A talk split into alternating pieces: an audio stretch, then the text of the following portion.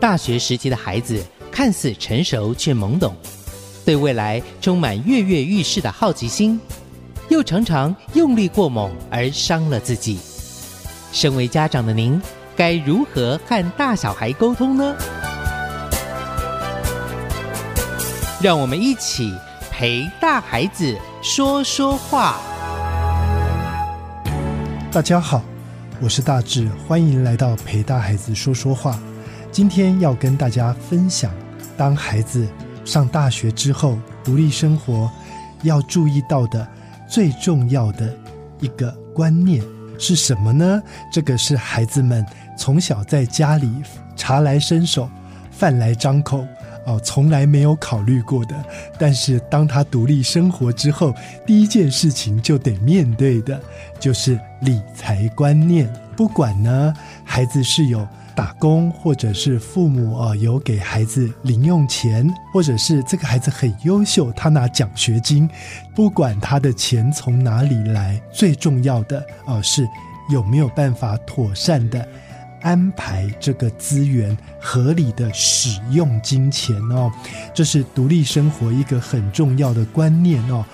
传统华人父母的观念哦，在成长的过程不太跟孩子去谈啊什么钱啊，或者是生活成本啊。传统观念里面，父母都把孩子保护得好好的，你只要努力读书，取得好成绩就好，以至于呢，很多孩子。上大学了，也想要独立生活了，独自的面对自己的在外面生活的一切，却忽略了最重要、最重要的一件事情，就是怎么样去安排自己手上的金钱。更广义的来说，是怎么样安排所有的生活的资源啊。如果不懂得理财的话，月初哇就开始很多的钱，对不对？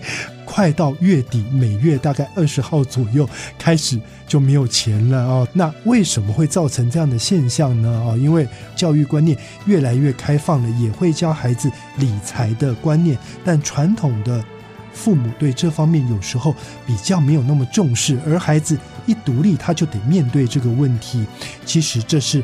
跟孩子沟通一个很重要的一课。当我们要跟孩子谈你要如何用钱跟理财的时候呢，我们要有几个部分哦。首先要先让孩子说说看，今天你的生活费你会怎么用？你的兴趣嗜好你会花钱，譬如说，好，你喜欢看电影，你会如何的去分配你的金钱？先听听。孩子怎么说？第二点，让孩子去规划他自己用钱的预算跟目标。做父母的千万不要犯一个错误哦。当孩子这个月有一个新活动，钱不够用了，父母就会又给孩子。一笔钱，然后下个月又有活动了。因为大学生的活动是五花八门、多彩多姿的，他永远会有新活动，而你永远在支援他的新活动的时候呢，他就会不知道怎么存钱、怎么理财。所以很重要的就是让他知道。你必须要有一个未雨绸缪的观念，然后将所有的工具跟计划让他自己表列出来，根据他的表列提供合理的资源给他，而不是无限制的给予。慢慢慢慢的去建立他使用金钱的习惯，最后孩子一定都会有钱不够用的时候。通常那就是什么计算错误的时候，或者是突如其来需要金钱的时候。这时候呢，我们就可以让孩子从发生的意外当中学会理财的重要性。在这边，我们要接受孩子犯错，但是不要不做计划的犯错。错误可以学习，不要指责，但。如果没有计划的话，也许孩子永远学不会。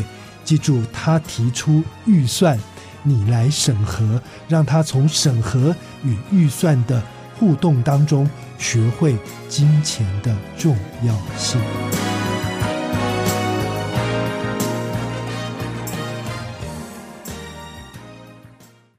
留言给予我们五星好评。收听更多节目，请到教育电台官网或 Channel Plus 频道收听。